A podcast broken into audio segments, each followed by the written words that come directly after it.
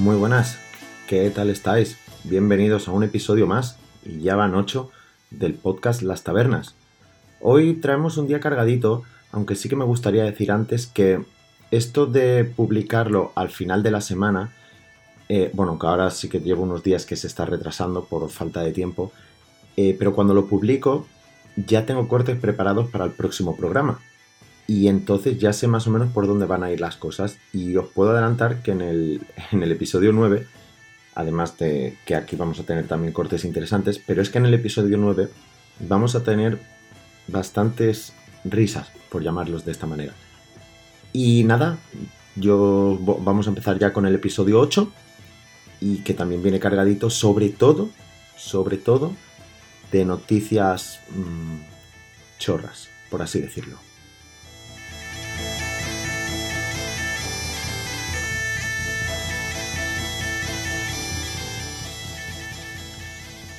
Y vamos a empezar con un corte donde, bueno, son las preguntas de, que envían los oyentes al partidazo. Y me he querido parar aquí porque el comentario, bueno, comentario entre comillas, que hacen los, eh, los tertulianos al mensaje que envía el oyente es gracioso, bueno, valga la redundancia, lo escucharéis, porque, bueno, Freixa estuvo en, en varios programas, en este caso estuvo en el partidazo, y sobre lo que va a decir el oyente, ellos se ríen, pero no fueron capaces de decirle nada a Freixa, con lo que su risa, obviamente, da la razón, o bueno, simplemente se decantan por la opinión del, del oyente. Quiero decir que están de su parte. Pero a Freixa no fueron, no fueron valientes como para preguntarle. Y escucha, porque hay dos oyentes hablando de la situación del Barça. Freisa, venga hombre, que no, tú sabes que no tenemos ni para firmar a Caleri. Tal cual. La gente de verdad. Cortito y directo. Cortito y al pie. Eh, sigue el partidazo. Risas de los tertulianos dando la razón al oyente, pero cuando Freixa estaba delante, ¿qué se le podía preguntar y decir, oye, pero Freixa, si no hay ni un euro, ¿con qué dinero se supone que vas a hacer los fichajes? Ahí no, en eso sí que nos atrevieron. Y sin salirnos del partidazo, otro, bueno, en este caso ya sí presidente o dueño, que estuvo en, el partidazo fue Enrique Cerezo. Bueno, fue una, una pequeña entrevista cortita de baño y masaje, porque ya sabemos que, bueno, creo que fue hace dos o tres años, Cerezo les cortó el grifo al partidazo. Y cuando volvió a hablar con ellos, pues ya les recordó, no volváis a ser malos porque si no ya sabéis lo que pasa. Que nos tiramos un par de años más sin hablar. Y bueno, de esta entrevista he querido destacar un pequeño corto, una pequeña pregunta que le hacían, no sin importarme la respuesta, porque luego cuando es con otros equipos, varios, el, la respuesta es bastante diferente. Los pies en el suelo y eh, primero, primero decía Portavoz, que la liga no estaba ganada, ahora dice que tranquilidad, que hay que confiar en este equipo. No, Sería un gran, el porta, un gran portavoz claro, eh, ahí claro, en el palco. Cuando, ¿eh? cuando daba el favorito Claro. al Atleti, la- claro.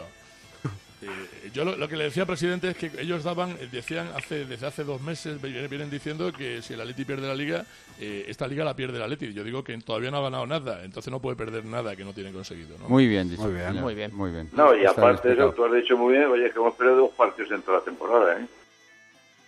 Ya veis, algunos equipos ganaban la liga o perdían en este caso, como el Real Real Madrid en octubre o noviembre, perdían también la Champions y lo perdían todo.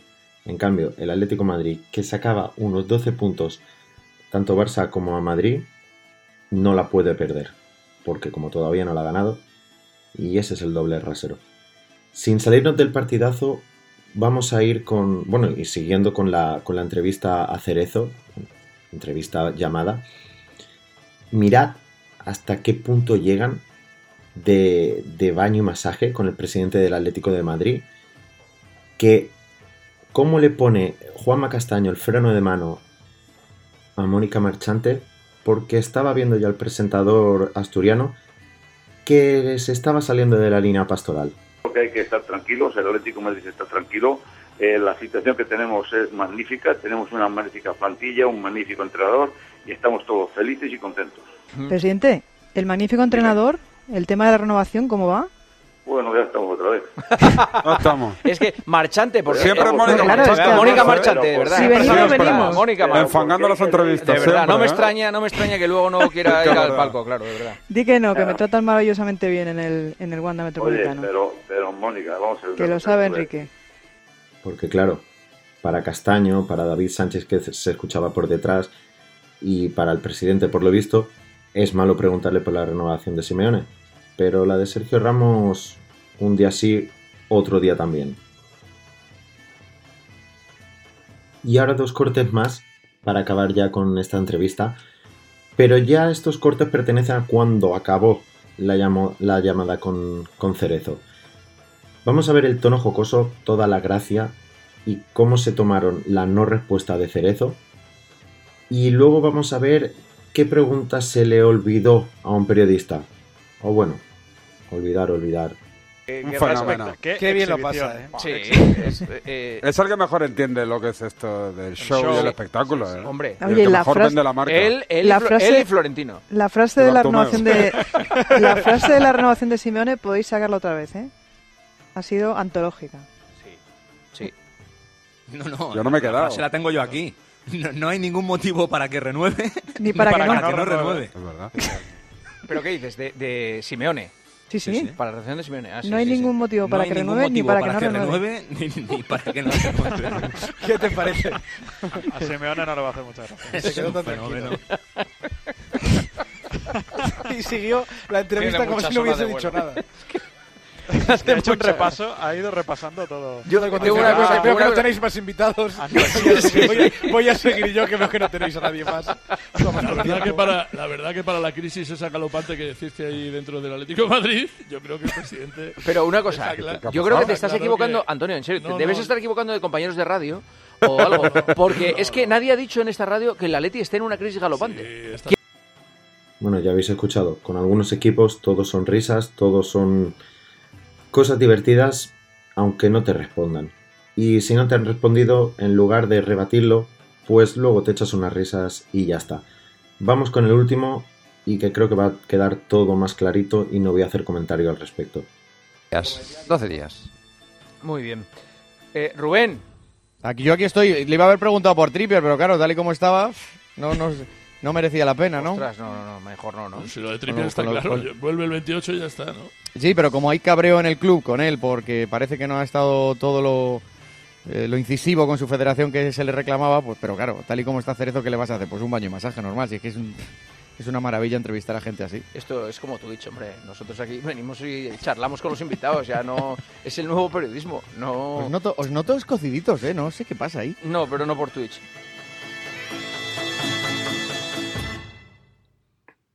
Y vamos a pasar ahora ya con la previa del partido que enfrentó al Real Madrid con el Atlanta para hacer un poco el símil con, con el postpartido.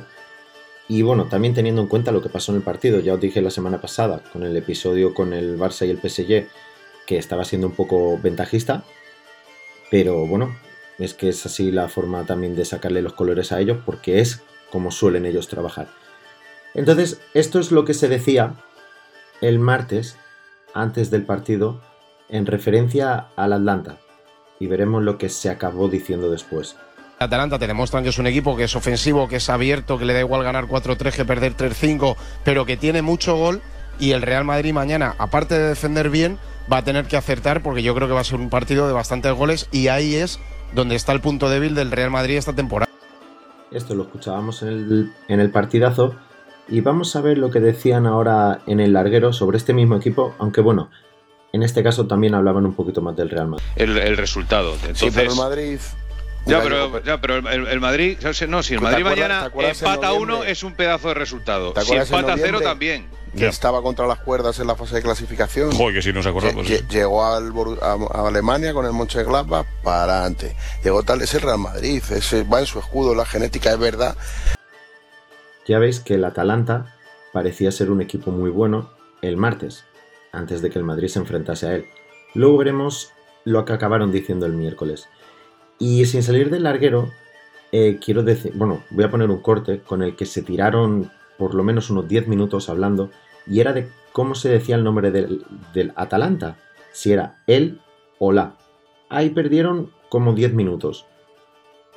Que no quedó claro del todo, aunque bueno, Carreño decía que se dice él, pero bueno, lo voy a poner. Que seamos serios. Exactamente. Eh, y que el, el Atalanta. Exactamente. Pues. Mira, me alegro O sea porque que- es que me están dando palos aquí mi propio equipo. Que me están diciendo que por qué decimos la Juve, la Sampdoria, la Fiorentina. ¿Por Claro. qué? Pero la, y- pero la Roma. Pero bueno, es que que no es lo mismo. Y todo este rato para que luego Carreño acabe diciendo esto también. Romero, el, Va, bueno, el partido va a la ser una menos bueno, 20, toda la noche una no, menos de- 20. Y después de este paréntesis, donde Castaño sí que prefiere perder el tiempo como 10 minutos en saber si se dice el Atalanta o la Atalanta, pero bueno, a la vez te dice son las una menos cuarto. A lo que íbamos, seguimos con la previa del Real Madrid y vamos a ver lo que decía Antón Meana, ese periodista madridista aférrimo, sobre el equipo blanco. Dando el banquillo del Madrid de los últimos años, es verdad que estamos en mitad de una pandemia, muchas lesiones, pero no hay comparación posible. El Madrid mañana tiene en el banquillo Lunin, Víctor Chust, Miguel Gutiérrez, Antonio Blanco, Isco Alarcón, Sergio Arribas, Hugo Duro. Eh, si comparamos el banquillo de hace un año, ida de octavos de la Champions contra el City, Areolá, Militao, Marcelo, Lucas Vázquez, Tony Cross, Luka Jovic, Gareth Bale. Resulta que llevan muchos años pidiéndole al Madrid que mire a la cantera, que no sale ningún canterano, que no le dan minutos, que Zidane no cuenta con ellos, y ahora, por las razones que sean, deben ir varios, están contando con minutos y también es malo. También es una queja porque es que el Madrid, la planificación es que no debería estar así y entonces tienen que jugar los canteranos. Y yo digo, ¿en qué quedamos? Meana y al que corresponda, porque son todos o le dejamos minutos a los canteranos o no, pero no les pidamos y luego pegamos palos. Y hablando del tema de canteranos que afecta a Zidane, el francés también fue objeto de debate en, en esta previa por Herraiz, que bueno, recordemos que la semana pasada tuvo ese rifirrafe de que decía que bueno, que Zidane se refería al palco, bueno, a Florentino, no a él, y bueno, quedó claro que Zidane hablaba de él. Pues vamos a ver lo que decía Herráez sobre el francés en la previa.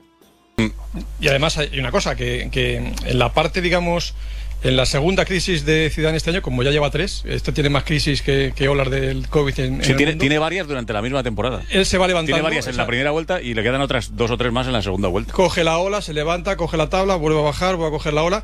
En la segunda, recordar que no hacía cambios. Que ahí fue cuando eh, se cabrearon los Isco, Odegaard y compañía. Que acababa con los mismos, decía antes el gallego, que acababa con Modric, Casemiro, Cross, todos los partidos los 90 minutos. Y jugaba miércoles, domingo, porque jugaba Champions, estaba jugando el pase a, a octavos, la jugó el último partido, recordaréis, Mm. en el mes de diciembre en Valdebebas frente al Borussia de Mönchengladbach. Y luego se la jugaba frente al Atlético de Madrid. Y jugaron los mismos 11, los 90 Sí, sí. minutos del partido frente al Borussia y los mismos 11 frente al Atlético de Madrid, que ahí para mí fue donde se equivocó Zidane, Hmm. porque había que dar más bola a jugadores que luego tienen que darte algo, ¿no? Los Marcelo, Odegaard y compañía. Aquí tenemos dos partes. Por un lado, la que ya decíamos de los canteranos, que si cuentas con ellos malo y si no cuentas con ellos, peor. Nadie sabe ya lo que hacer. Y por otra parte, decía Herraiz que Zidane ha pasado tres crisis, o esta era la tercera ola, como decía. Bueno, o que ha estado tres veces despedido. Bueno, Herraiz, ¿lo habrás querido despedir tú? Porque dudo yo que en el disparatero, como tú dices, haya estado tres veces, porque finalmente lo hubieran echado. O pasa que cada vez que pierde un partido, vosotros sacáis el hacha de guerra, vais a por él y luego, como de costumbre, os vuelve a pintar la cara.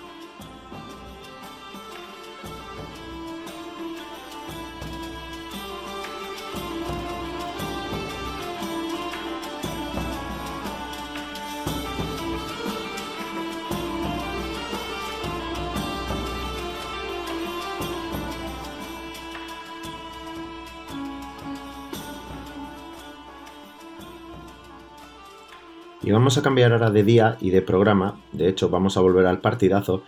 Y donde había ganas de escuchar qué pasaba entre Foto, Lama y, bueno, en definitiva en el programa, después de ese rifirrafe que tuvieron la semana pasada. ¿Recordáis? Con lo, lo de los huevos y demás. Pues bien, esta es la presentación que hacía Juanma Castaño sobre Isaac Foto.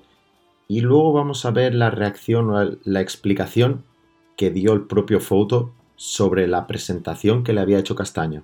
Y otro día los premios Princesa de Pues Asturias. a mí invítame al barro. si no te Pues hoy es toca día solemne. Eh, por cierto, va a estar Fouto con nosotros, pero con nuevas normas. Eh, Fouto establece nuevas normas para entrar en antena en el partidazo. Luego las explicamos. Él cuenta las noticias, cuenta las noticias, pero no entra en diálogo con ningún miembro del partidazo. Luego que no se va. Que no Cuenta sea las yo. noticias y se va. No da rueda de prensa. No, no, no. eh, o sea, es una rueda de prensa sin preguntas. Solo acepta preguntas mías. El ¿Y que por se qué quiera- no te lo graba? ¿Por qué no te lo graba? Porque eh, vamos a intentar hacerlo así. Eh, Ah, vale. eh, cualquiera que se quiera dirigir a Fouto, primero tiene que hablar conmigo. Y luego yo se lo traslado. Hasta aquí lo que entendemos es que ha sido el propio Foto el que ha pedido presentarse así. Bueno, ha, dicho que va a ser cómo va a trabajar desde este momento. Bueno, eso es lo que ha dado a entender Castaño. Pero cuando Isaac Foto acabó su intervención, escuchad lo que dijo. DJ vale, Mario, vale, vale, perfecto. Vale, Fouto, pues... eh, Muchísimas gracias, pues ya está, era lo único que tenía que comentar. ¿Qué te parece tu vuelta al partidazo? Pues bien, bien, bien, bien, bien. Todo- Pero vamos, que yo no he puesto ninguna norma ni nada, porque yo no soy nadie para poner ninguna norma. O sea, eso te, eso te la sacas tú de la manga. No, vamos. hoy en la reunión nos has comentado eso, que tú... No, no, no. Yo en la reunión hoy te he dicho que si alguien tiene algún problema con la sanción de Cervera, que discuta con Rubiales, no con Fouto. Y si alguien tiene un problema con el bar, que ¿eh? discuta con Velasco Carballo, no con Fouto. Y si alguien tiene ganas de pelearse, que se compre un saco.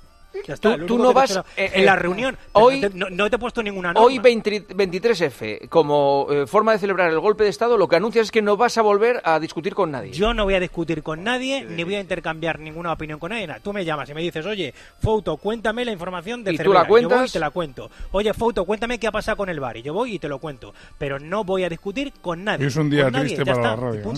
Sí. Es un día triste para la radio. Pero bueno. Se ha perdido. No, no, no, no es un día ni es un Que día no hables con él, no hables con él. Sí, yo estoy Pero o sea, sí se te, se te puede provocar y todo eso. Y No, no, no, no, no, no. Si te quieres Os provocar, estáis Roberto, te riendo, pero para mí es un yo día lo triste. intento, ¿no? Sí, pues, Para- os estáis riendo, pero para mí es un día triste para la radio. hoy. Para mí. pues sí, porque era uno de los grandes atractivos del programa. No, no por eso, es un día triste porque, joder, porque pff, has perdido a un tío que, que- que era un espectáculo. Un puntal, tal. ¿no? Bueno, ¿necesitas algo de la más, Juanma? No, en principio no, Fouto. Vale, pues ya está. Te toca, Elena. Dile que está muy bien. Muy bien, Fouto, lo dice Paco González, que ha 56. estado muy bien, ¿vale? Muy bien, pues viniendo de casa. Para mí, el que está muy bien, para mí el que está muy bien es el TAD, ¿eh? Está muy bien que ha hecho Oye, justo. Ni se cortan. De todas maneras, me gustaría decir que, bueno, eh, la, la otra pelea ya me pareció extraña y lo de hoy creo que lo acaba de rematar. Y ya empiezo a pensar que es algo que tienen preparado, como, como parte del show. Como decía David Sánchez eh, en el día anterior, en este mismo programa, pero lo que hemos escuchado al principio de- del mismo, con Juanma Castaño, que decían que Cerezo es el de los que mejores entiende esto del show, ¿no?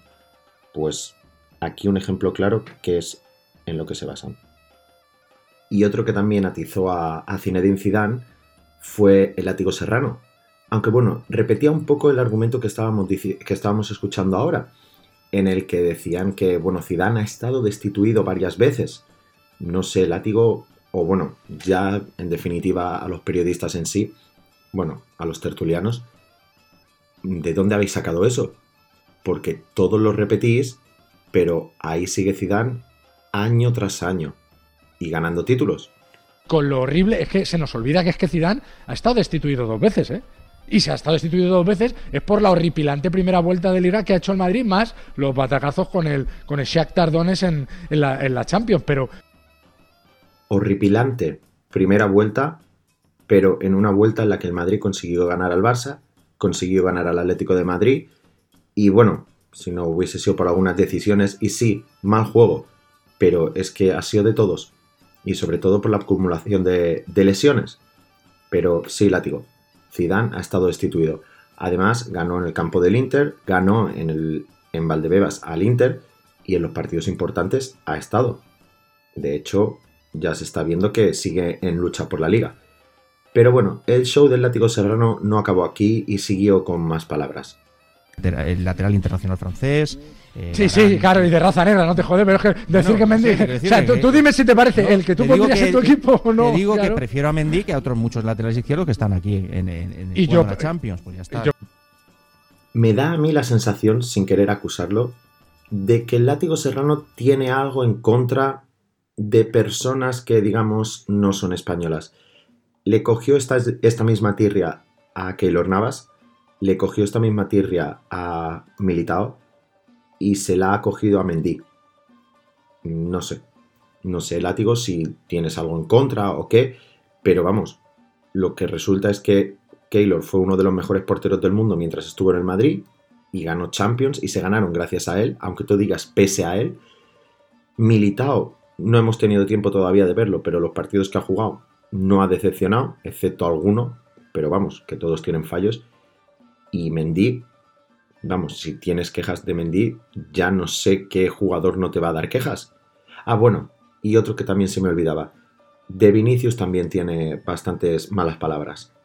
Pero vamos, que el látigo parecía que venía calentito o venía inspirado y siguió ahí. Esto eran las palabras que decía sobre Mendy y sobre Zidane. Pero faltaba una cosa.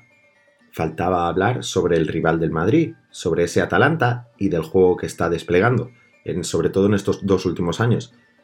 Mirad lo que decía uno de los periodistas encargados de cubrir la información del Madrid también sobre el rival blanco. No, a mí, a mí, claro, es que el problema, el problema de, de intentar ser optimistas es que cuando empiezas a analizar el equipo, o sea, tú sales diciendo, venga, va, voy a ser optimista, somos el Madrid. O sea, y entonces empiezas a ver los que juegan y dices, bueno, y- igual, igual no tengo. No, no, si es que yo no he visto ningún partido de Atalanta entero en mi vida. O sea, ni, si- ni cuando le apuesto veo los partidos. Y sé que es un equipo divertido, pero lo que digo es, si a mí me da igual que el Madrid ade- elimine al Atalanta, que es lo más probable, por el peso, por el peso de la historia porque en la vuelta va a ju- No, no, no, yo, yo digo, el Madrid va a eliminar al Atalanta. Lo que me ha preguntado Raúl es si me inspira confianza el equipo que juega hoy. Y te digo que no, ni- no me inspira ninguna confianza. porque es que Nacho y Barán, Nacho y Barán hicieron a Gonzalo feliz uno de los días más felices de su vida, que con Nacho y Barán de centrales nos metió estás cuatro la Leti en el Calderón. años ahora de un sí, sí, bueno, de da igual. años. Sí, ¿Cuándo sí, es? hace cuatro- ya, pero es que no se me olvida. O sea, hay cosas que no se, hay días que no se me olvidan. De- Nacho, goles. En Huesca ha metido dos goles Barán, ¿no? También puede ser que le den por hacer un doblete, ¿no? Claro, ojalá, ojalá. Bueno, sumamos a la lista de antes a Rafael Barán, que parece ser que tampoco le gusta. No le gusta ninguno, y eso que en teoría se supone que es del Real Madrid. Pero bueno, vayamos a lo que decía del Atalanta. Un equipo que no ha visto jugar ni un solo partido, incluso ni cuando le apuesta. Entonces, ¿cómo se permite la libertad de hablar de un equipo que no conoce? Y hablando mal del Madrid sin, sin razones, porque de hecho encima en Champions fue el único equipo español que finalizó primero de grupo. Pero bueno, el látigo serrano ya sabemos cómo es. Y aunque dice ser del Real Madrid, mm, no creo que haya un antimadridista que critique más al Real Madrid que él.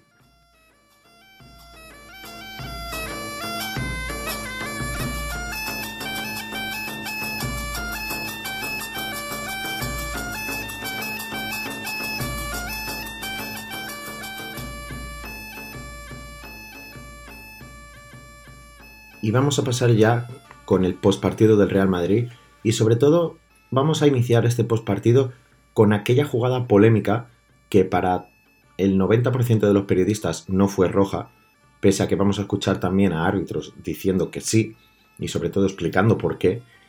Pero quiero empezar eso, en el larguero, en una charla, bueno, la conversación que tuvieron Manu Carreño con Iturralde, donde el ex colegiado le explica al presentador por qué es roja. Y mirad la respuesta de Carreño. Pero no sé si porque tenía en la cabeza esto, como decía Romero en Carrusel o no, expulsa a Freuler, que derriba a Mendy antes de entrar en el área cuando iba a encarar al portero. ¿Para ti es suficiente para ser roja? A ver, vamos a, vamos a ponernos claros. Para empezar, Gasperini lo que tiene que hacer, aparte de decir lo que ha dicho, es que se aprenda por qué le ha expulsado. No le expulsa por la falta, como ha dicho él. Que un contacto. No, no es que no le expulsa por la falta, Gasperini. Igual ha estado en otro partido. Le expulsa por la oportunidad manifiesta de gol, no por la falta. Eso para empezar. ¿Qué pasa? Que nosotros jugamos con ventaja, porque nuestra perspectiva, desde la televisión, es totalmente diferente a la que tiene el árbitro a ras de hierba. Nuestra perspectiva es mucho más cenital y lo puedes ver totalmente diferente. Si veis, hay una imagen que se ve a Mendy corriendo por detrás, que es la imagen que ve el árbitro, y solo ve la portería, y ve a Mendy y ve una falta. Desde el campo es totalmente eh, sustentable esa tarjeta roja. En la televisión, muchísimas dudas. Si saca amarilla, perfecto. Pero en el campo. A mí me parece, fíjate, más árbitro- de roja la del portero, la, la del portero a Vinicius. En caso, no, a mí me parecen las dos de amarilla, ¿eh? Pero me parece, Perfecto, en no, no, caso de pero una a ver, roja, me parece mira, más la pero- del portero. es que esto, esto es lo bonito del Esta- fútbol. me parece que No, cargarte, mira, echar a un jugador no, por esta pero- falta. Bien, bien, pero esto es lo Creo que bonito hay que poner el listón que más no- alto, pero sí. Bien, pero bien, perfecto. Pero que como son de interpretación, Que sí, que sí, yo no voy a discutir contigo nunca. Totalmente, no, no, tú interpretas que para ti es amarilla. Y el alemán le ve de otra forma, claro, ya está. Es decir, que eh, Ahora, luego estás tú para decir si crees que hace No, yo te no. estoy diciendo lo que dice el árbitro. Sí, sí, pero yo te árbitro- pregunto si crees que lo que ha hecho el árbitro es correcto o no. En el, ca- en el campo es roja. En el campo a ras de hierba, te digo, porque a mí me han pasado bastantes. Luego en la tele la ves muy diferente. ¿Y qué pasa? Que el VAR no puede entrar porque no es un error claro y manifiesto. Porque hay muchísimas dudas. Por lo tanto, ¿qué pasa? En la televisión te puedes decantar por una amarilla, pero en el campo, corriendo por detrás de los dos jugadores, Sí, tampoco me es parece. no, a mí no me parece. es portería y ves falta. Yo, hay mucha ¿No gente que está diciendo que es un robo, que ya la- a mí no, me parece no, que a mí me, a mí me parece que es amarilla, a mí, pero, a ver. entiendo que no me parece un escándalo que sea ¿Pero qué pasa? ¿Pero qué pasa? O sea que A ver, pero, a ver, juega ¿qué con? Ya veis, Manu Carreño no salía de sus 13 pese a que Iturralde le estaba demostrando y le estaba explicando por qué sí es roja y por qué en ningún caso o no debería ser amarilla. Pero bueno, el presentador seguía lo suyo, que para él no era roja y que bueno, que debería ser amarilla. En fin, no sé en estos casos para qué tienen un colegia- ex colegiado en el programa si cuando les va a explicar la norma, no su opinión, la norma, ellos no hacen caso. Ellos simplemente siguen con su opinión y con ella hasta el final. Pero bueno, en el larguero no fue en el único programa donde se trató esta jugada. De hecho, ya he dicho que fue la jugada polémica del- de la noche para ellos. Bueno, para ellos y para todos. Y hubo más programas que también se hicieron comentarios. Y como decía, la mayoría de periodistas, no sé por qué, coincidían en que no era roja. robo, entonces. Es que no, yo No, es yo que- no he dicho no, robo, que- pero he dicho que el árbitro ha beneficiado al Madrid. Oye, no pasa No, nada. ¿quién ha oye, dicho que ha eh, beneficiado pasado otras veces. ¿eh? Yo, según mi opinión, escuchando a Iturralde González y al resto de integrantes del Sanedrín, mi conclusión es que el árbitro ha beneficiado al Madrid. Pero vaya, Pero sí que, que- no pasa pero- nada. pero- es la que- primera no, vez no. que ha pasado. Este era Sique Rodríguez todavía en el larguero, ahora pasaremos al partidazo y a la introducción que hacía Castaño. Pero bueno, sí que aquí que estaba diciendo, sí, eh, y tú, yo te he escuchado tu explicación en el larguero y yo sigo pensando que es amarilla. Sí que, es que no era la opinión de Itu. Si es que Itu estaba explicando la norma y por qué era roja. Son datos objetivos que tú no puedes decir, no, es que, no, es que te está diciendo que esa situación en el campo es roja. Entonces, no simplemente porque sean los colores de un equipo u otro ya tienes que cambiar. O sea, si te la están explicando, lo más normal es que agaches las orejas y digas, vale, pues estaba equivocado. Y como decía, vamos ahora con la, con la introducción daba Juanma Castaño de- del partido, bueno, del programa, y de cómo introducía esta victoria del Madrid, hablando primero del gol de Mendy y luego de esa jugada que él ya explicaba o dejaba, dejaba claro por dónde iba a ir el debate esta noche. El gol de Mendy en el minuto 86. Otro gol de Mendy en un partido marcado por la expulsión de Freuler, el jugador del Atalanta, en el minuto 17 por un derribo precisamente a Mendy, que encaraba la portería rival, no estaba muy centrado en el desmarque, pero era el último hombre. Es en cualquier caso una expulsión discutible. Eh, para algunos amarilla, para otros roja, para el árbitro fue roja y esa expulsión ha marcado el partido. Ha rajado Gasperini, por cierto. Enseguida escuchamos las declaraciones del entrenador del Atalanta. Una tarjeta roja muy discutible. Ya, ya empezaba mal Juanma Castaño. Y seguía peor, porque lo primero que te iba a introducir iban a ser las declaraciones del entrenador de- del Atalanta, para seguir así incendiando un poco más eh, la opinión pública. De lo que sí que no se habló, y voy a poner este pequeño corte porque es lo poco que se destacó en la, en la noche deportiva, fue de otra jugada dudosa y que mirar cómo corta rápido Carreño tras la explicación de Iturralde González. El árbitro no pitó ni falta para ti. Es que, es que, es que no pita ni falta. Para mí, amarilla clarísima, mínimo amarilla, Sí. pero si le expulsa no pasa nada. Porque Ujú. le deja la pierna en el muslo una vez de que ya ha despejado, sabiendo que está el jugador del Real Madrid enfrente, y se la deja. Eh, espera, se- estaban ya por ahí. yo- Muy rápido lo ha cortado Carreño, la explicación de, de Iturralde, sin querer darle más bola a ese debate, porque si le daban bola y resultaba que era favorable al Madrid, el relato se caía y no podía seguir el debate con la otra jugada que era la que había favorecido al Madrid y era lo que de verdad les importaba a ellos. Este relato sobre los árbitros no acababa aquí, en el larguero sí, pero vamos a pasar a Radio Marca, donde Paul Tenorio tuvo que explicar para los tertulianos que estaban allí la opinión que para él tenía y sobre todo la sensación de muchos madridistas, porque lo que va a explicar yo creo que no le quito ni una coma. Gracias. lo, lo que dice Roberto, eh, al final cuando juega la selección española, si hay un error a favor de la selección española, es celebrado por todos los compañeros aquí en España. Si hay un error en Europa a favor del Villarreal, del Granada, de la Real Sociedad, del Atlético de Madrid, el Barcelona, del Sevilla o de quien sea, es celebrado. Oye, si se equivocan, recuerdo una final de Europa League Sevilla-Liverpool, que yo soy el Liverpool y me presento en comisaría después del partido, porque vaya atraco del Sevilla. Todo el mundo, ah, pues joder, mejor de nuestro lado, que caiga hacia nuestro lado.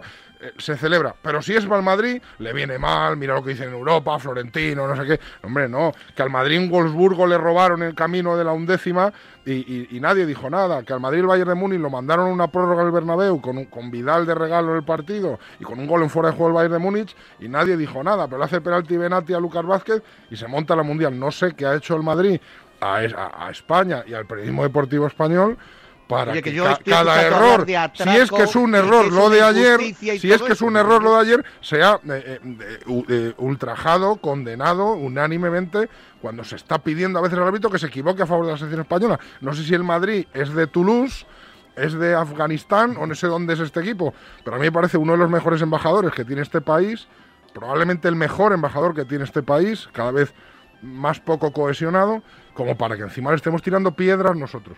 Creo, ¿eh? 8.58, 7.58 en Canarias, después de este tratado sociopolítico que ha diseccionado Paul Tenorio.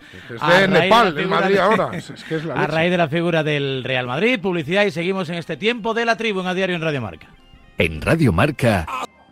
Con estas palabras, Paul Tenorio se refería a los, a los periodistas, a los medios de comunicación, en ningún momento a los aficionados, porque obviamente los aficionados al Barça van a querer que el Madrid pierda siempre, eh, los aficionados del Real Madrid van a querer que el Barça pierda siempre, independientemente de que juegue con el Eibar, el Elche o el Villarreal, o que si le toca ir a jugar con el Manchester City o el Chelsea. Porque es así, porque la rivalidad y es, y es como hemos crecido y como debe ser esa rivalidad sana que hay en el deporte. Lo que no se entiende es, como en los medios de comunicación y como acababa Paul Tenorio diciendo, que parecía que había gente que había nacido en Bérgamo y estaban viviendo aquí ahora. Pero bueno, no voy a descubrir nada y es lo que, bueno, de hecho es el motivo por el que se cree este podcast, ¿no? Para demostrar y enseñaros los dobles raseros y las opiniones de los, de los periodistas según brille el sol. Vamos a seguir ahora con el postpartido y aquello que se decía en el partidazo, si recordáis, al inicio del programa estábamos hablando, bueno, estaban hablando los periodistas de la fortaleza del Atlanta, del poderío que tenían, que es un equipo que, que golpeaba mucho, que marcaba muchos goles, aunque también concedía bastante. Y una vez acabado ese partido, diciendo en la previa que el Madrid iba a tener problemas, vamos a ver, y bueno, de hecho, algunos estaban diciendo que darían por bueno el empate para el Real Madrid. Después de la victoria blanca, por 0 goles a 1, mirad cómo habían cambiado las opiniones, sobre todo en el partidazo. De todos modos, hablando de si es al revés, hace muy poco el Madrid estuvo en una situación igual y son muchos los que aplaudieron y que la decisión estaba muy bien tomada. Y, y volviendo un poco a lo- al malestar de los jugadores del Madrid, o de, yo creo que están más molestos, no porque se critique su juego, porque el primero que lo ha criticado es, es Zinedine Zidane, sino porque parece que se hace más hincapié en la decisión arbitral, parece que el Madrid ganó ayer porque el colegiado le benefició y perjudicó al Atalanta. Y creo. Hombre, le vino un poco bien, ¿no? Bueno, ganó porque jugó contra una 10, jugada, no por pero- otra cosa, Pero bien, bueno, a lo mejor hubiera ganado igual. Sí, no lo sabemos. No, no, eso no lo sabemos. Pero lo sabemos. que está claro es que es una decisión que tomó el árbitro con justicia. O sea, Sabemos que jugó para- contra 10 y ganó, eso lo sabemos. Bien, Yo lo que creo es que el balance final cambia mucho en función del resultado. Que, que es lógico que cambie, pero que creo que cambia excesivamente. O sea, si no hubiera marcado el Madrid, creo que el nivel de crítica estaría siendo muy alto. Muy alto. Y sería justo, ¿eh? Muy alto porque y, el y por un, pero- y pero- por pero un claro. gol en el 88 no creo que deba de cambiar tanto A el ver, pero espera, es que claro, es que lo- eh, habríamos criticado que el Madrid habría desaprovechado una oportunidad muy buena de venir con, con- Y- y- con el partido y ser- con en sería ventaja. y sería Ya, verdad, pero ¿no? tampoco, Sí. tampoco merece la pena ni debemos ponernos en esa tesitura. Y si no hubiera ganado, bueno, y si le hubiera metido un 3-0 No, al Atalanta, estaríamos matándolo. El No, Madrid, no, el, no el, el Madrid jugó de una forma muy determinada y era que no le marcaran gol. Eh, En la segunda parte no vimos, yo no vi la camiseta de Courtois en ningún momento y aprovechó la única que tuvo. No, bueno, no, y pues ¿sabéis le salió el plan perfecto, 0-1 Claro, pero- no, eh, con un equipo de circunstancias Correcto, y para casa. Y, Yo no estoy de easy, acuerdo en que- easy, easy. Bueno, pues easy, easy, el easy no vale para nada. Pero es que entonces no analicemos, veamos el resultado y ya está. De el Madrid jugó a lo que jugó, que era a no encajar y a ver si aprovechaba Entonces, una, si dominando completamente el juego. Si Y le, sale, tiene perfecto. razón y si no le sale, no tiene razón. Ah, Es pues claro, es, que, es el resultado es el que marca todo al final. No, claro, no, pero, no el puede resultado ser ayer un es análisis, favorable. ¿eh? No puede ser un análisis que cambie tanto por un gol en el 88 Es que, es que un gol te ha cambiado la eliminatoria. Guille. Es que el gol te ha cambiado la eliminatoria en radicalmente. mi opinión, tenemos que analizar el juego, que le pasa también al Atlético de Madrid.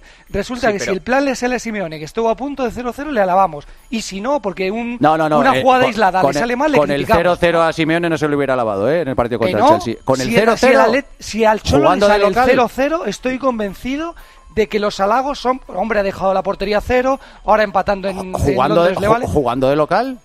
Sí, ¿Tú sí, crees sí, que hubiera, se hubiera si lavado si el Cholo? Cholo ¿Qué bus- va? si el Cholo que buscaba el contrario. 0-0, claro que Un- se lo hubiera lavado. Ayer el Madrid, Perdón, el perdón plan una salió cosa, per- perfecto. Perdón una cosa, no comparemos las circunstancias en las que el Cholo jugaba el partido contra el Chelsea a las que tenía el Real Claro, Madrid. es que el ¿eh? Madrid jugó con un que equipo de el- circunstancias claro, es que, ayer. eh, eh, el Madrid, vamos, eh, para Pero mí vamos, hombre, pero hizo sí, pero malaba- que- malabarismos. Ya, pero que lleva- que jugó contra 10 todo el partido, que no son las circunstancias. Bueno, no es ¿y- tampoco y- una y vez qué culpa tiene el. Madrid de eso? no, no, eh, ninguna, pero el Pues análisis, habrá que hacer, el análisis habrá que hacerlo en función Bueno, pues es, partido es- es aprovechar, eh, eso- 10. pero eso es aprovechar Joseba, las circunstancias Joseba, que se presentan en cada que tú eres un partido. tío calmado, Joseba, No, no sí, estoy muy calmado. No, yo. pero has, enfadado. Ofiano, yo no, lo había visto en mi vida. Vale, bueno, estás pero- es que eso yo ya lo sé hacer, Venga, como le conozco. permitís, antes de la expulsión, pero yo creo que Perdona, antes es que ahora ya no me acuerdo si Bustos se ha ido a dormir No, yo me voy ya, yo me no, voy no, no, no. No, Os dejo, mira, os dejo. Bustos, un abrazo, gracias. Un abrazo, Gracias. Lo que a priori hubiera sido un gran resultado, la victoria del Real Madrid por 0-1 en el campo del Atalanta, resulta que se ha convertido casi en un mal resultado, en un mal partido y en problemas para el Real Madrid. Todo después de que el partido haya acabado. Esto es, no, no va a ser la primera vez que lo veamos. Lo vamos a ver muchas veces y en cada eliminatoria que, que el Madrid tenga que jugar. Cualquier equipo no va a ser menos que la Brasil de Pelé en la previa. Después del partido, si el Madrid ha conseguido la victoria, cualquier equipo no va a ser de una categoría superior a la tercera división. Y eso es así. Luego todos están bajos de forma, bajas, el equipo no se ha presentado. Y bueno, bueno de- esto es un ejemplo que veremos la- en el próximo programa, sobre todo tras el partido de, del Madrid-Valencia, cuando el Madrid ganó, que ya os mostré aquí, que bueno, que el Valencia no se había presentado. Y vamos a ver lo que dijeron luego en el partido del Sevilla-Barça. Nosotros de momento vamos a seguir aquí y con el Madrid-Atalanta. que si no tiene una plantilla más amplia es primero porque decidió no fichar un delantero, porque en verano se puso a tiro Cavani al parecer y no se le fichó, se vendió a Mayoral, se dejó salir a Jovic, se fió todo a que Benzema jugara siempre. Ahora, en pero el momento de tampoco la es verdad, nor- Benzema no estaba. Sí, pero, Entonces pero tampoco es normal, Guille, falso que haya nueve pero- lesionados. Pero, Guille, no es normal que haya nueve lesionados y de los nueve, hombres tan importantes como el jefe de la Ya, defensa. pero eso que no será Sergio culpa de. Guille, pero eso no será culpa de Guille. No, hombre, pero quiero Bueno, decir una cosa. que el que tú dejes salir a hombres que prácticamente no tienen minutos y luego se te lesionen los Bueno, te puede pasar eso, titulares. claro, eso es una planificación. pero- sí, pero vamos a una, ver. una- una cosa voy a decir. No podemos estar todos los fines de semana criticando la planificación del Real Madrid. La planificación ya está criticada. Ya está criticada. Ahora lo que hay que valorar es lo que está haciendo Zidane con lo que hay, con lo que tiene. Correcto, y con lo que hay, con lo que tiene, para mí está sacando una nota más No, que notable. está sacando petróleo. Claro, más que notable. Bueno, Yo- no, no, pero, o sea, ¿dónde está ese notable? ¿Cómo que dónde está? Te lo voy a explicar. No, Sí, te lo- te lo- explícame, explícamelo, no, porque no lo veo. Y tras quedarse sin argumentos, en el partidazo empezaron a hablar de la planificación. De nuevo, ese, ese viejo tema que parece ser que lo tienen como comodín y cada vez que se quedan sin algo recurren a él. Yo no sé si los demás equipos tienen planeado quedarse sin, por ejemplo, los dos laterales derechos, quedarse con dos de los tres de los otros cuatro delanteros que tienen. No sé si todas esas cosas se planifican, pero vamos, yo creo que es prácticamente imposible. Pero bueno, ahí están los periodistas para recurrir a ello. Luego, cuando están todos disponibles, se quejan porque es que han, habido muchos fichajes y no hay tiempo para que jueguen los de, los de la cantera. Y ahora, que por cualquier circunstancia, en este caso las lesiones, los canteranos pueden disfrutar de minutos, se quejan de que no se han hecho los suficientes fichajes para ahora cubrir estas posibles bajas. En definitiva, como decía antes, haga lo que haga el Real Madrid, va a ser malo para ellos.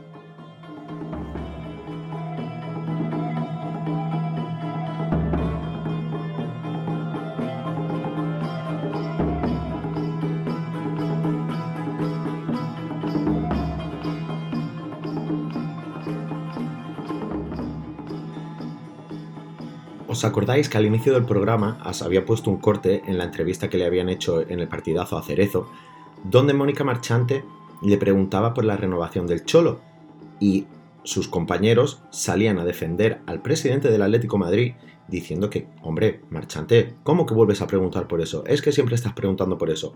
¿Os acordáis, verdad? Pues mirad, después de que en la rueda de prensa previa al partido de Real Madrid-Real Sociedad le preguntasen a Zidane por la renovación de Sergio Ramos y el francés se molestase diciendo que otra vez me preguntas esto, mirad la reacción de los periodistas en el partidazo. Madrid Real Sociedad en Valdebebas. Mal cliente. Mal cliente. Eh, recupera jugadores Zidane y hoy Zidane eh, le ha extrañado que le preguntaran otra vez por la renovación. ¿Ha sido Quirante? Sí, ha sido por la renovación de es que de verdad Otra es el vez, golazo es siempre siempre eh, buscando Lama hace mucho daño. es un periodista la que no- por el camino a de verdad de verdad de verdad Yo afortunadamente creo en los periodistas y yo no tengo que dictarles las preguntas. no Ole. por supuesto por supuesto No, qué va. Pues, pues estamos, estamos equivocados y menos con Quirante. Quirante es un grandísimo periodista Vamos. Eso le pregunto siempre lo mismo. sí Bueno, se le ha ¿Te preguntado ha a parecido Zidane mala pregunta, Siro? Perdona. No, no, Oye, pero me vamos a ver, bien. Hay que, vamos a hay ver. que mantenerse informado Pero a ver si ha cambiado algo no Claro. ha cambiado. Pero, pero un momento, que la censura la pongan los clubes está bien, pero que la pongamos nosotros en nuestros compañeros.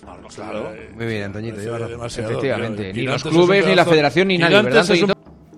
Es que ahora que Zidane se cabree o se moleste por esa pregunta, resulta que es censura, cuando antes se la estaban imponiendo ellos mismos. O sea, estaban los propios periodistas, Juanma Castaño, David Sánchez, diciéndole a, Mónica Marchante que no preguntase por eso al presidente del Atlético Madrid. Y ahora, cuando le preguntan al entrenador del Real Madrid por la renovación de Sergio Ramos y este se molesta, ellos se quejan y dicen que no debe haber censura. ¿Pero en qué quedamos? Que en menos de 48 horas nos habéis dicho las dos opciones. En fin. Y ahora ya para acabar, quiero hacerlo con dos cortes del partidazo, con dos noticias que se dieron durante la semana. Bueno, noticias. Es que ya sabéis que siempre que pasen cosas así, me voy a retrotraer al, al comentario que hacían en el propio partidazo sobre los youtubers, que eso no era periodismo. Lo voy a sacar siempre a la palestra, sobre todo cuando haya noticias así, porque me da rabia que ellos se quejen de que no se hace periodismo en YouTube o en Twitch o donde sea, y que son ellos los que hacen esto, los, los profesionales de la información. Vamos a ir a inicio de semana con una noticia que no solo se dio en el partidazo, pero bueno, va a ser el ejemplo que ponga. También la vi en los portales digitales. Pero bueno, aquí lo entiendo porque hay que rellenar, hay que conseguir visitas y hay que conseguir em, dinero en publicidad o que lo llamen como quieran. Pero mirad a ver qué os parece. Por cierto, el corte no está entero porque se tiraron casi 12 minutos de reloj hablando sobre esta noticia. ¿Cómo le gusta picar a Miguelito? Sí, Miguelito, eh, te hemos dicho al principio, Miguelito, que hoy Sí, vamos a decías ser... que era buena persona, sí. Sí, buena persona, y que hoy vamos a ser solemnes. Vamos a ser solemnes. Yo siempre soy solemne. Sí, lo sé. Gracias, un abrazo, Miguel. Un abrazo, hasta, Hasta luego. Oye, para cerrar con la Champions, una noticia que nos hemos encontrado hoy que es una noticia peculiar. ¿Qué ha pasado? Es una noticia peculiar, que es que ha habido una noticia relacionada con, con el gato de Cristiano Ronaldo que se llama Pepe, el, el gato. Alcalá, Buenas noches. Ese no era Benzema el gato. No, no, no. Buenas noches. No, El- no. eh, eh, Cristiano tiene un gato que se llama Pepe. Sí. y, y qué, ha pasado, qué ha pasado con Pepe? Bueno, el titular, uno de los titulares del día, navegando entre la información del día, un día de mucha información, Atlético de Madrid, Pau Gasol, Tiger Woods. Uno de los titulares del día es Cristiano Ronaldo envió a su gato calvo a España en jet privado después de ser atropellado. El gato. En efecto, Cristiano y su chica, Georgina, ahora residentes en Italia, en Turín, tienen un, un gato de estos, Juanma, un gato sin pelo, es una raza particular, se llaman gatos esfinge también. Es, la verdad es que el, el gato es feísimo, es increíble que Oye, lo puedan con un tener como respeto que mascota. tenemos muchos oyentes que tienen ese Claro. tipo de gato. Bueno, el gato- es, es es igual, decir, pero bueno. ah, eh, el gato es feo. El gato es feo, pero pero pero, Pero feo. Fe- con no, No, no, por es- eso es no feo para. exactamente- eh, quiero decir, es que es muy subjetivo el tema de la Muy belleza. decir. Es muy feo, es muy feo. O sea, el gato es muy feo. No sé si tiene algo que ver o no que le pusiera el nombre, el nombre de Pepe, el central portugués que jugó y que fue compañero de Cristiano Ronaldo del Real Madrid. Pero vamos, el, el gato, la verdad es que el gato es horroroso. Bueno, pues No, pero oye, respeta al animal que además. No, en Sí, a te lo digo. Pepe, joder. No, no. hace, hace unos días. A mí me da más Respeta al pena de- animal que además es oyente. No, no, pero el animal me da pena que no se puede defender. Y lo digo en serio. Hace unos días el gato ¿Pero se de quién escapó de hablas, de casa. Pepe o del No, gato? de Pepe. O sea, de Pepe el gato. El gato Pepe se escapó de, de la casa de Cristiano en Turín hace unos días. Se sospecha, no está confirmado, pero parece que tenía ganas de darse una vuelta y conocer la casa Bueno, de los Álvaro gatos son muy así. Y, y se fue y fue atropellado por un coche en, en Turín, en su ida de la casa de Cristiano Ronaldo. Eh, el gato, por cierto, no es una tontería de un capricho de estas navidades. El gato lleva años formando parte de la familia de Cristiano Ronaldo y, de hecho, quienes sigan a Cristiano o a, o a su chica Georgina en redes sociales verán que habitualmente el gato aparece en, en- en las fotografías. Bueno, pues el gato fue atendido de urgencia en Turín para curarse rápidamente de las primeras heridas, eh, pero Georgina, la chica de Cristiano, pensó que la recuperación total del animal debía hacerla más tranquilamente, más cómodamente en su casa de la finca en Madrid. Así que usaron, usaron el avión privado de la familia para que el gato Pepe volara más cómodamente desde Turín hacia Madrid. Los veterinarios de Madrid eh, le visitan y le atienden en su casa de la finca, muy cerquita de donde te hablo. El gato está bien, el gato mejora de las lesiones. Muy El cerquita gato de sigue- donde te hablo. Qué vacilón eres, de. El gato sigue siendo, sí, es que es, que es literal. De es- verdad es- que lamentable. Venga, sí.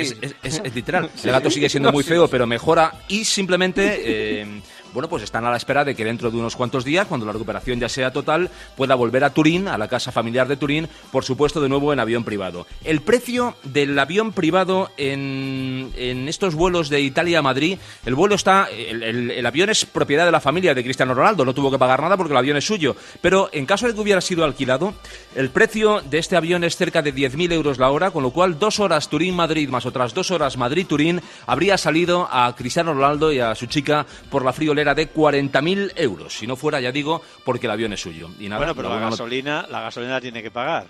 Sí, claro, claro, Bueno, claro, claro. No, él, él tiene avión en propiedad, supongo. Y entonces, Sí, sí, sí, sí, sí. El avión es en propiedad. Yo digo solamente lo que cuesta en un, un- un capricho de estos, o no un capricho, una causa, una causa de fuerza mayor, como es el- eh, la curación de- del digo gato, que cosa, descansa, como digo, ya en la finca, que va a estar unos días más aquí en Madrid y que afortunadamente todo ha quedado en un ¿sabes susto. cuánto vale un gato de esos?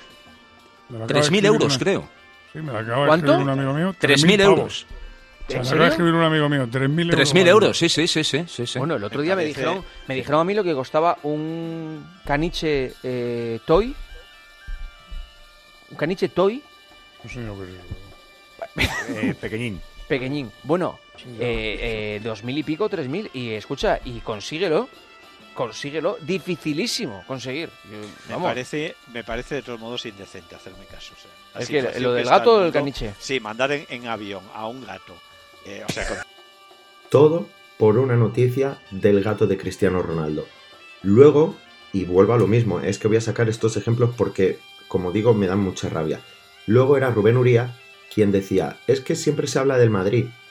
Bueno, aquí vamos a relacionar o vamos a entender Cristiano Ronaldo con el Real Madrid porque si el portugués no hubiese estado en el, en el equipo blanco, esta noticia no se estaría dando, por supuesto.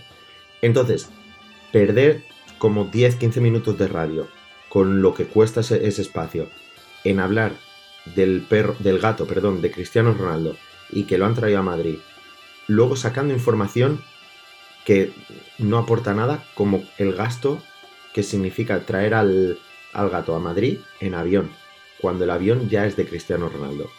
En definitiva, una locura. Pero no acabo aquí. Las noticias con animales en esta semana no acabaron aquí. Hubo una más. Vaya, vaya, vaya semana que estamos teniendo, ¿eh? Sí. Con, con los perros, sí, sí. Sí, sí. Co- Koji y Gustav se llaman los Koji secuestrados. y Gusta, vale, pues. Los eh, secuestrados. Es importante para Esos- los oyentes que.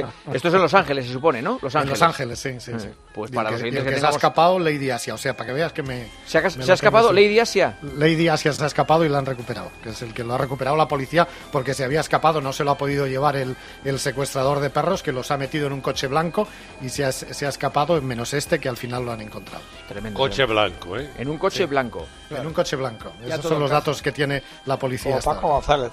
Sí, Paco, pues Paco tiene un coche blanco. y, no- y No, hoy, no. y hoy libra. No sé, no, No, no no, sabemos eh. nada de él. ¿Qué? Y la, y la palabra agazapado Sí. también, se- también señala, ¿eh? Sí, sí, es verdad. Que había Sí, sí, uno agazapado. Agazapado. Vale, Detrás vale. de un árbol que le- lo primero que ha hecho es disparar y luego llevarse Bueno, lo importante es que el cuidador esté bien, que se recupere en el hospital y que el que ha secuestrado a los perros que no les haga nada malo a los perros. Hay que ser mala persona, ¿eh? Vale, gracias Juan. Nada, hasta luego. Venga, hasta luego. Mala persona, hay que ser un psicópata para pegarle un tiro. a Hombre, y sobre todo que lo saque a hacer las necesidades, que es lo importante.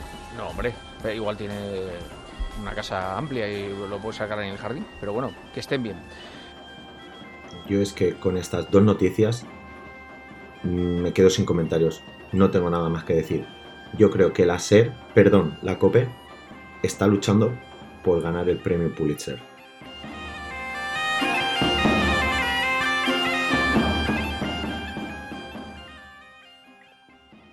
Y vamos a pasar ahora a Twitter, lo que se habló en Twitter Fútbol, y me gustaría destacar un tuit de Diego J. Montero que se hacía referencia a lo que pasó con el Barça, aquella detención de, de Josep María Bartomeu.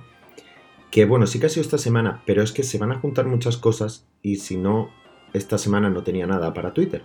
Bueno, os voy a leer el hilo que hizo y todo a consecuencia de unas palabras que se produjeron en el programa Herrera en Cope, donde defendían, entre comillas, un poquito al Barça y sobre todo a Bartomeu. Os paso a leer lo que decía Diego J. Montero en Twitter.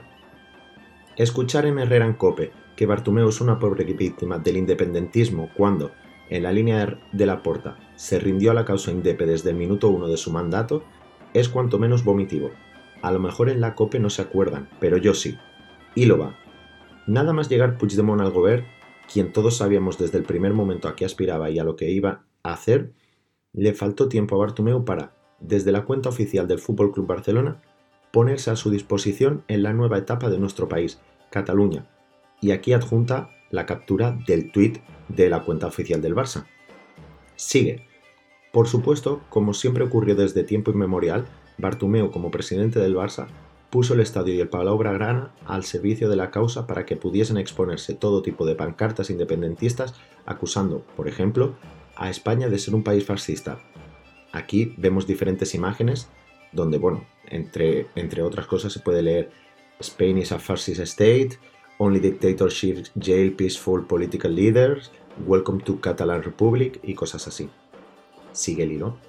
Se puso enseguida del lado del procés. Recordemos la negativa del club a jugar el partido de liga del famoso domingo del referéndum del 1 de octubre, que acabó jugándose a puerta cerrada, menos para unos indepes que se colaron con la connivencia del club y colgaron una pancarta. Aquí podemos ver las imágenes de aquel día, que si no recuerdo mal fue un partido ante Las Palmas. Sigue Diego J. Montero. Por supuesto que le faltó tiempo al Barça para prestar sus videomarcadores para posicionarse al lado del referéndum ilegal del 1 de octubre en ese partido, además de ratificar mediante una declaración institucional su apoyo al derecho a la autodeterminación de Cataluña. Y aquí vemos lo que sucedió en el marcador, junto a noticias que respaldan esas palabras que, bueno, que había dicho el Barça como club. Sigo. Pero es que no contentos con eso, el Barça se enfrentó a la UEFA, que había prohibido mostrar simbología de carácter político y expresamente se había posicionado en contra de las esteladas, que no las banderas catalanas, algo muy diferente. Sin ánimos de ser exhaustivos, que diría aquel, finalizaré con el comunicado publicado por el Barça tras conocerse el contenido de la sentencia condenatoria del golpe de Estado del Prusés, el indecente La prisión no es la solución, en el que el Barça criticó dicha sentencia. Aquí está la imagen de aquel comunicado que sacó el Barça cuando los políticos fueron encarcelados, que no presos políticos. Sigue Diego J. Montero. Por tanto, si os quieren vender que el Barça no está comprometido con la causa independentista y que todo esto obedece a una campaña orquestada por Laporta y sus amigos indepes para castigar a Bartomeu, recordad esto y que no os engañen. Le trincan por golfo, no por tibio. Y acaba Diego J. Montero 2. En definitiva, todo se resume en la, en la definición que dio de ese club mi buen amigo y admirado Darko Vikingo. El Barça es el único partido político que tiene sección deportiva. Están politizados hasta el tuétano. Y no ahora, desde tiempos de Franco, al que, conde- condecoraron tres veces. Esto dice arroba Diego J. Montero 2 y lo cual suscribo totalmente.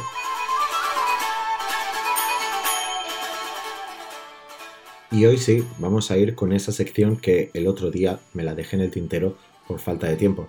Pero esta semana sí. Esta semana sí vamos a ir con el análisis a una joven promesa del fútbol mundial. Con 18 años ya mide un metro noventa y se ha sentado en la posición de mediocentro en su equipo. Una posición nada fácil en Europa y que, normalmente, requiere una cierta experiencia debido a la importancia que tiene en el juego. No es un mediocentro defensivo al uso, ya que digamos, se vuelca un poquito más al ataque que en las tareas defensivas. Destaca por su buen dribbling, pero también por su juego a un toque. Es un gran jugador de equipo, aunque también sacrificado en beneficio del resto, pero que tiene una gran toma de decisión cuando tiene el balón. Pese a que este verano pasado renovó y ha manifestado en varias ocasiones que quiere estar durante mucho tiempo en este club al que llegó con tan solo 8 años, no sería de extrañar que en 3 o 4 años diera el salto a un equipo más grande de Europa. Estamos hablando de Ryan Gravenberch, jugador holandés del Ajax y que se convirtió en el jugador más joven de la historia del equipo holandés al hacer su debut con 16 años. Esta temporada ya ha jugado 31 encuentros, entre Liga, Copa y las competiciones europeas, Champions League e Europa League, en los que ha anotado 4 goles y ha repartido 4 asistencias pese a su posición. Y ahora sí, hasta aquí ha llegado este octavo programa del podcast Las Tabernas. Como siempre digo, gracias por estar ahí.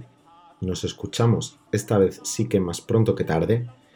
Y lo dicho, pasad una buena semana y no confíes mucho en los periodistas.